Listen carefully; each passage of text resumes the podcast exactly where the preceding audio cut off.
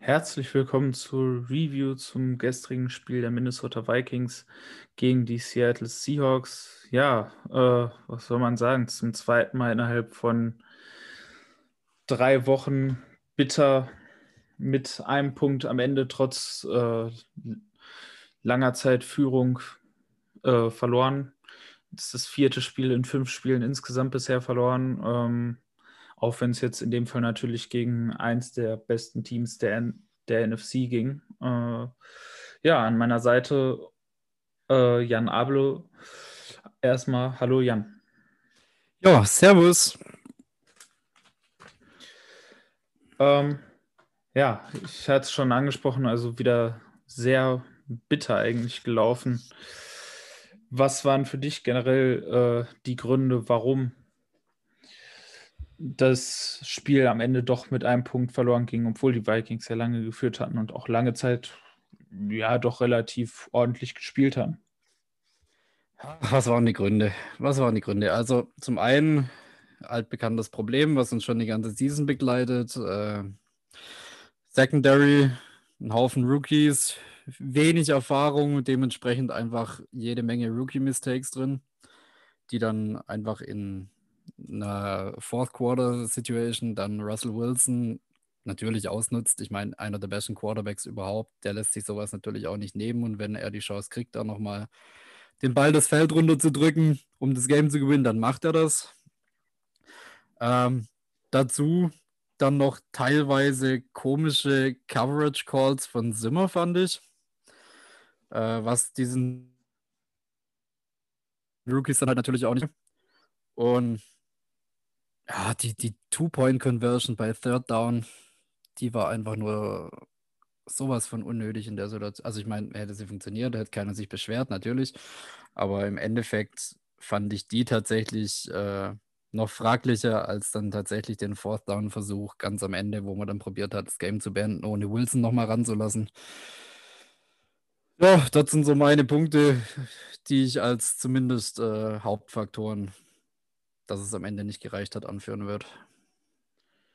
Ich sehe es hier ein bisschen anders, muss ich sagen. Also einerseits natürlich dieser totale mentale Durchhänger direkt nach der Halbzeit. Also das, das geht halt wirklich gar nicht, muss man wirklich sagen. Ähm, da, da kannst du dir halt nicht innerhalb so kurzer Zeit dann eben äh, drei Touchdowns einfangen, zwei Turnover dabei. Also das, da kann das ganze Team nicht mal eben fünf Minuten brauchen, um aus der Halbzeit zu kommen. Und dann ist natürlich dein Zwei-Score-Lead, den du dir in der ersten Halbzeit mühsam aufgebaut hattest, eben auch ganz schnell weg gewesen. Dann wirklich Respekt an die Mannschaft, dass man dann in diesem Spiel drin geblieben ist, weil zu der Zeit sah das erstmal aus, als würde das jetzt schon einen ganz bitteren Blowout werden. Und Respekt, dass man sich dann nochmal irgendwie zusammengerafft hat und in diesem Spiel drin geblieben ist. Ja, hinten raus, äh, die Two-Point-Conversion fand ich grundsätzlich richtig, weil du bist zwei Punkte hinten, dann gleichst du aus. Äh, das einzige Problem, was ich da sehe, ist halt der Call selber, weil ja, bei aller Liebe, ich, Kirk Cousins ist nicht der Quarterback, mit dem du in solchen Situationen Quarterback Draw spielst. Ist einfach so. Eine halbwegs aufmerksame Defense verteidigt das. Ja, also ja, wie gesagt, wenn, wenn er funktioniert hätte, hätte sich garantiert niemand sich drüber beschwert, aber naja, also die, die Spielzugauswahl dazu war einfach fraglich. Aber ansonsten muss ich auch ehrlich sagen, haben unsere Coaches grundsätzlich in den meisten Stellen gutes Game gecoacht. Die, äh, die Cover 2 äh, am Anfang, die da viel gespielt wurde mit den zwei tiefen Safeties, hat die Seahawks ja offensichtlich in ihrem vertikalen Passspiel deutlich limitiert. Äh, das war ein sehr guter Zug von Zimmer da in der ersten Halbzeit. Äh, ja, klar, danach haben die Seahawks halt ihre Adjustments gehabt. Dann sind die Vikings etwas aggressiver mit dem Blitzing geworden. Aber bis dahin, also abgesehen von dem kurzzeitigen Breakdown, hat das eigentlich alles relativ gut funktioniert. Ähm, ja, dann kam natürlich hinten raus, dass äh, der Fourth Down Call, wo ich glaube, die meisten, mit denen ich diskutiert habe und die meisten bei uns in der Community wissen, dass ich absolut dafür war, den auszuspielen, weil du halt bei, beim vierten Versuch die Chance hast, da das Spiel zu gewinnen. Der einzige Fehler, den ich halt gesehen habe, war vorher beim letzten Touchdown, dass man dann nicht auch schon wieder eine Two-Point-Conversion versucht hat. Äh, weil da, ganz ehrlich, hast du mit dem Extrapunkt einfach gar nichts gewonnen. Ja, also grundsätzlich muss ich tatsächlich sagen, ich war von dem Gameplan sehr, sehr positiv angetan. Also wir sind ja in der Vorbereitung zum Game reingegangen, haben gemeint, hier bitte lauft nicht zu viel, setzt auf den Pass gegen dieses Secondary, schleudert das Ding quer übers Feld. Tatsächlich fand ich, haben wir sie im, mit dem Run-Game, auch vor allem dann später noch Madison, nachdem Cook ja dann verletzungsbedingt raus war, sehr, sehr lange über sehr weite Strecken dominiert und auch einfach müde gemacht. Was mich sehr erstaunt hat, weil die Seattle Defense ist ja gegen den Run eigentlich eine der Top 3 Defenses bisher in der Season. Äh, fand ich beachtlich und dadurch haben sich dann natürlich auch die Passmöglichkeiten ein Stück weit aufgetan.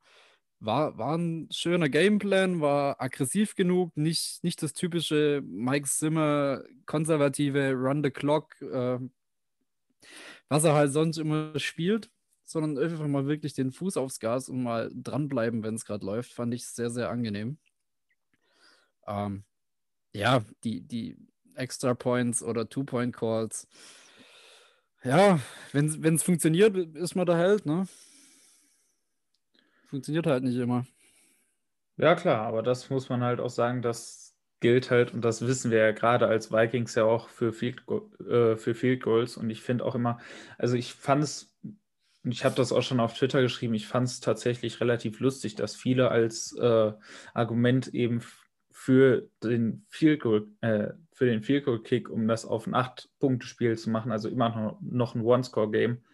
Sehr witzig, dass man da als Argument unsere unerfahrene Secondary angeführt hat, weil im Endeffekt ja der beste Weg, um unsere unerfahrene Secondary äh, zu schützen und ihr zu helfen, ist sie gar nicht mehr aufs Feld zu lassen gegen den Russell Wilson, der natürlich dann äh, in so einem Drive sehr gefährlich ist, was wir dann im Endeffekt auch gesehen haben. Und der Weg, um ihn nicht aufs Feld zu lassen, ist da bei Fourth and Inches. Und da war ja wirklich gefühlt eine Balllänge, die man den Ball dann noch hätte nach vorne advancen müssen. No. Ähm, da wäre das Spiel vorbei gewesen. Und das hat Simmer ja auch später in der Pressekonferenz gesagt, so ich wollte dieses Spiel jetzt einfach gewinnen. Und gerade wenn du halt als großer Underdog gegen einen äh, klaren Favoriten spielst und die Chance hast, dieses Spiel jetzt mit einem Gain von paar Inches äh, weg zu entscheiden und äh, wegzunehmen, dann ist das für mich der absolut richtige Call. Und ähm, ja, es wird dann im Endeffekt gesagt, so ja, aber man, die hätten dann ja trotzdem die Two-Point-Conversion machen müssen, wenn man das Field Goal geschossen hätte. Aber ganz ehrlich, die haben bei vierten und zehn Convert äh, erfolgreich das Play abgeschlossen während des Drives. Die haben bei äh, vier, vierten und Goal erfolgreich abgeschlossen. Ganz ehrlich, wenn die diese Two-Point-Conversion unbedingt gebraucht hätten, glaubt ihr wirklich, dass die. Also, wie viel Vertrauen hätte man da wirklich in unsere Defense gehabt, das dann zu verteidigen? Jetzt ja. muss man das mal ganz ehrlich sagen. Und um nochmal zu der Entscheidung zurückzukommen mit dem äh, für zwei gehen, du bist vier vorne wenn du fünf vorne bist, sind das immer noch, ist das immer noch kein Touchdown.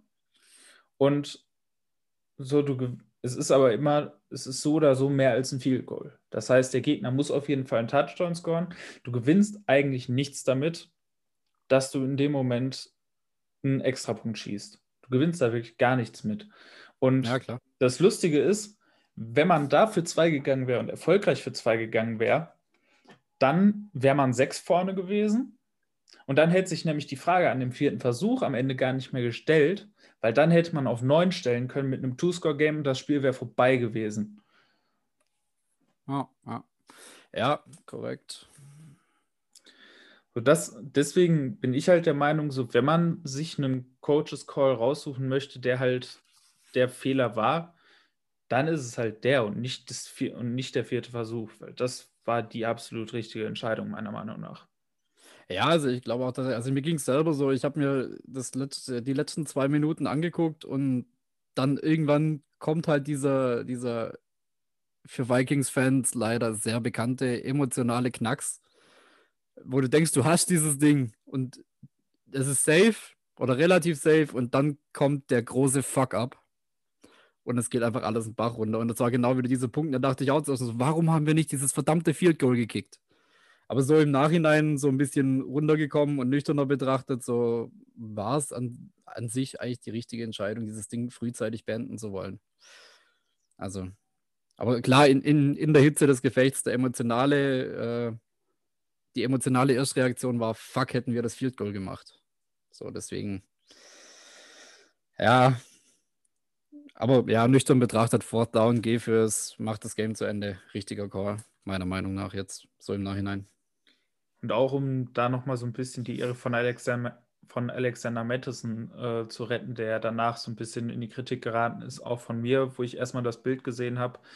Ähm, dazu muss man sagen, wenn man sich das in realer Geschwindigkeit ansieht, dann war da nicht viel zu machen. Ähm, ja, nee, sein, äh, ich glaube, Bradbury war es, wurde da direkt ihm entgegengedrückt und da war nicht viel Platz zum Rummanövrieren. Also. Ne, Bradbury war es nicht. Ähm, das war, das war ein Außen-ISO-Konzept. Äh, ISO muss man wissen, da werden, da wird das erste Level von der O-Line äh, vom äh, Gap weggeblockt und du gehst mit dem Fullback auf den äh, zuständigen Linebacker äh, eins auf eins und hast dann und das ist halt eben ein sehr beliebtes Short-Yardage-Play dadurch, dass das Play halt im Normalfall, wenn das Blocking im ersten Level aufgeht, vom zweiten Level gemacht werden muss. Und das halt bei Short-Yardage ist halt eine schwierige Geschichte. Deswegen ist das auch grundsätzlich ein ordentlicher Play-Call. Das Problem ist gewesen, dass O'Neill, äh, der was, außen auf Right Tackle, äh, es nicht geschafft hat, seinen Gegner nach innen zu bringen, sondern er hat seinen Block verloren. Dadurch ist ja auch das Tackle gekommen und da in dem Gap, dass der, äh, dass der Defensive End außen rumgekommen ist. Das war halt das große Problem. Und zudem hat auch CJ Ham halt gegen den Linebacker im zweiten Level kein, Move, kein Movement kreiert, sondern der Linebacker hat Ham aufgestellt. Und damit war das Gap zu. Und Ham ist auch ein bisschen nach hinten gedrückt worden. Auch O'Neill ist äh, hat den Block verloren und damit war die Geschichte für Madison halt eigentlich relativ schnell dicht. Und das ist halt äh, das Problem, dass halt dieses Blocking-Schema einfach komplett nicht aufgegangen ist. Und das kannst du halt eben auch im, äh, dann wieder schwierig den Coaches anlassen, äh, was den Play-Call angeht, weil im Endeffekt sowohl die O-Line an sich, aber eben auch Brian O'Neill, der eigentlich im Run-Blocking wirklich ein super Spiel gemacht hat, haben die Seahawks ja vorher den ganzen Drive im Run-Blocking äh, dominiert und halt nur dieses eine Play es nicht geschafft, da Bewegung reinzukriegen. Und deshalb, äh, ja, ist halt einfach mies gelaufen. Bei der Secondary sieht man halt einfach die Zahl noch Lehrgeld, auch wenn man gerade bei Gladney, finde ich, in den letzten Spielen deutliche Schritte nach vorne gesehen hat. Ja. Also der macht sich so in seiner Rotationsrolle zwischen Slot und Außen wirklich sehr gut. Das äh, muss man wirklich sagen. War jetzt auch zu erwarten, dass er erstmal ein paar Schritte dann nach vorne macht, nachdem der Start ja relativ schwierig war, weil er ja von, äh, von einer Meniskusverletzung erstmal zurückgekommen ist und deswegen erstmal sehr, sehr dosiert ins Training Camp eingeführt wurde und deswegen, äh, ja, sieht ja. man aber jetzt langsam, was man pre-Draft bei ihm gesehen hat. Ja, ja also ich meine, es gibt einen Grund, warum Gladney der, der First-Round-Pick war und, und Denzler dann halt erst später kam, aber ich meine, Matchup für Danzler gegen Metcalf war halt auch super ekelhaft, allein schon durch die körperliche Voraussetzung, durch den Speed von Metcalf. Also, was ich dann noch echt äh, hier, ich weiß, ich glaube, Ende des dritten Quarters war das dann, wo Metcalf hier diesen Slant in die Endzone läuft. Und Denzler oder, oder überhaupt der Coverage Call einfach. Warum stehe ich da sieben, acht Yards vom Mann weg, wenn ich schon in meiner eigenen Red Zone bin, spiele da praktisch eine Soft Coverage oder eine Prevent oder was auch immer und gebe diesem Viech von Metcalf so viel Raum, Speed aufzunehmen und einfach mit einem mit Clean Cut an mir vorbeizuziehen, wenn ich weiß, ich habe da so einen, so einen unerfahrenen Rookie Corner stehen. Der, also diesen Defense Call habe ich so überhaupt nicht verstanden. Warum spiele ich in meiner eigenen äh, Red Zone Soft Coverage. So. Da habe ich das Play jetzt gerade nicht vor Augen, wobei man natürlich auch fairerweise sagen muss, also mit Denzler, der so um die 180 Pfund ist, gegen Metcalf äh, Press zu spielen, ist jetzt vielleicht auch nicht die aller, aller erfolgversprechendste Idee. Ja, nö, natürlich nicht. Aber ich dachte, du kannst ihn vielleicht wenigstens ein bisschen stören oder ihn verlangsamen, irgendwas. Er, er ist halt straight auf, auf Denzler zu und mit einem Cut rechts vorbei ab in die Endzone. So gar keine Chance gehabt, äh, überhaupt in das Play reinzukommen für Denzler, so wie er da aufgestellt wurde. Ja, wie gesagt, also ich habe das, Play jetzt, ich ähm, hab das Play jetzt nicht vor Augen. Ja. Was ich, was ich tatsächlich sehr angenehm fand, war, dass wir mal ein bisschen auf dem Defensive Tackle Spot dann mal irgendwann rotiert sind. Auch mal hier James Lynch, mieses Trainingscamp hin oder her, aber äh, ihm mal seinen Shot gegeben haben, weil ich meine, Armand Watts, Jaleel Johnson sind jetzt auch nicht so, dass man sagen müsste, das sind unsere Starter. So, die sind halt einfach alles, aber nicht gesetzt.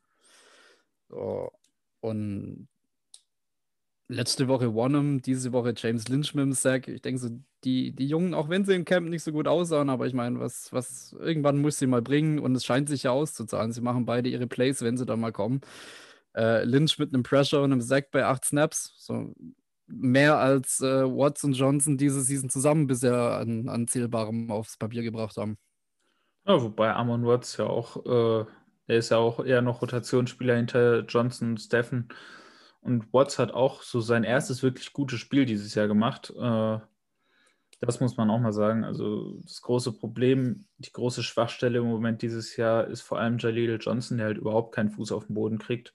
Ja. Egal auch auf welcher Position. Also man hat auch, glaube ich, schon wieder zurückgewechselt. Man hat ja angefangen mit äh, mit Steffen auf Nose Tackle und äh, Johnson auf Three Tech. Mittlerweile ist es, glaube ich, wieder andersrum, wenn ich das äh, richtig gesehen habe in den, äh, in den Snapcharts. Mhm. Ähm, und Steffen, so sehr ich ihn gerne kritisiere, aber er spielt, seitdem er zurück auf Three-Technik ist, zumindest gegen den Lauf halbwegs solide. Das muss man ja. mal dazu sagen. Aber Johnson kriegt halt wirklich überhaupt gar kein Bein auf dem Boden. Und da muss man halt auf, und da wird man dann halt auch nächstes Jahr sehen, wenn Michael Pierce dann doch wieder zurückkommt, äh, das ist dann schon eine andere Liga. Und du hast es schon gesagt, ja, auch jetzt klar. mit James Lynch. Also, das ist im Endeffekt das, wofür dieses Jahr jetzt gut ist. Man muss jetzt einfach mal auch sagen, also Playoffs bei 1-4 wird dieses Jahr nichts mehr. No. Ähm, aber du gehst halt nicht irgendwie jetzt ins Tanking bis also das ist nicht die Situation, in der die Vikings sind, sondern die Vikings haben viele junge Spieler, viele unerfahrene Spieler und jetzt geht es halt einfach darum, unter Wettbewerbsbedingungen äh, Erfahrung zu sammeln und sich zeigen zu können und eben auch mal sehen zu können, den Vikings ein Bild geben zu können, auf wen man das nächste Jahr, die nächsten Jahre bauen kann und äh, ja, da eben zu zeigen, ich bin hier und ich habe es verdient, hier meinen Spot zu haben und äh, in der neu aufgestellten Mannschaft äh, meine Rolle zu spielen. Und um da mal jemanden von den nicht jungen Spielern zu bringen, der das im Moment definitiv zeigt, der auch lange viel kritisiert wurde, äh, Shoutout äh, Riley Reeve. Also was der bisher diese Saison spielt, ganz, ganz, ganz großer Respekt. Ja. Hat bisher in drei von fünf Spielen überhaupt keinen Pressure zugelassen gut, jetzt ist Seattle auch nicht die Monsterfront, aber wie gesagt, es war bei drei von fünf Spielen und es war keine Pressure, was für einen Tackle äh, extrem, extrem gut ist. Ja, ähm, ja, also hier die, die Left Side steht ja auch relativ äh, solide. Zumindest ja, im Vergleich zur rechten Seite. Also wenn ich mir angucke, was bei uns. Da komme ich so zu meinem persönlichen äh, Elefanten im Raum. Drew fucking Samir auf Right Guard. Ich habe da gestern auch bei uns im Game Thread mal kurz so ein bisschen die Fassung verloren. Da ging mir kurz die Sicherung raus. Dieser Mensch ist so ein rotes Tuch mittlerweile. Wenn ich den Namen nur sehe, kommt mir die Galle. Also ich, ich ach, nee, ich habe ich hab keine Worte mehr für Drew. Ich dachte immer, ich, ich bin ja immer ganz vorne mit dabei, wenn es heißt, Elflein, was für eine Pfeife. Aber Gottverdammt, können wir bitte Elfline wiederkriegen im Vergleich zu Drew Samir? Ich habe ich hab Woche 1 oder Woche 2 habe ich gesagt, äh, hier Samia kann ja nicht schlechter sein als Elfline. Meine Fresse war ich verkehrt mit dieser Aussage. Ja, das ist ja sowieso immer so, was, was immer so der große Trugschluss ist, so dieses, es kann nicht schlimmer werden. Doch, das geht. Grundsätzlich ja, immer. Und Samir ist der lebende und laufende oder mehr oder weniger laufende Beweis, wenn er nicht gerade mal auf der Fresse liegt. Und ich bin jetzt eigentlich jemand, also ich halte mich immer sehr damit zurück, äh, zu rufen, dass Leute auf die Bank sollen, zu rufen, dass Leute äh, gefeuert werden sollen, eigentlich schon gar nicht. Aber auch, aber auch ich habe gestern geschrieben, Bench zu mir, weil ganz ehrlich, das ist nicht mehr tragbar. Vier Strafen allein gestern und es waren kein Vollstart, wo man mal eben Snapcon verpennt, sondern es waren alles illegale Blocks, es waren Blocks in den Rücken, es waren Holdingstrafen, Holdingstrafen, die dieses Jahr eigentlich sehr, sehr, sehr wenig gepfiffen werden und äh, ja und vor allem Illegal Receiver Downfield, so wie, oh, das ist so das Dümmste, was du machen kannst. So. Ja. Nee, einfach nein, dieser Typ, nein. Aber gut, wir werden sehen. Äh, es wurde ja schon angeteased, dass Ezra Cleveland eventuell doch irgendwann mal spielen könnte. Äh, ich wüsste für wen. Ja, wo, wobei es wieder die falsche Seite der Line wäre, dann müsste man Dozier vermutlich Ja, der kann auf beiden Seiten spielen. Der hat letztes ja. Zwischendurch mal Right Guard. Also kann ist jetzt auch schon wieder ein äh, sehr äh, ein Euphemismus, um es mal vorsichtig auszudrücken, weil auch Dozier hat gestern nicht gut gespielt. Ja. Also ich, ich würde jetzt sagen, Dozier auf Right Guard kann nicht schlechter werden, aber ich habe daraus gelernt, ich sage es einfach nicht und ich halte die Schnauze. Ja, gut. Ja, äh, dann sind wir auch eigentlich mehr oder weniger am Ende. Äh, wir werden im Laufe der Woche natürlich auch wieder auf äh, das kommende Spiel schauen gegen die Atlanta Falcons. Ich kann äh, auch jetzt schon mal ankündigen, wir haben auch jetzt schon wieder ein fest einen Gast für nächste Woche eingeplant. Äh, für nächste Woche, also für diese Woche eingeplant. Der hat auch schon zugesagt. Das heißt, auch dieses Mal wird wieder ein externer Gast äh, vom anderen Team dabei sein. Und in dem Sinne wünsche ich euch allen eine schöne Woche und Skull Vikings. Reingehauen und Skull.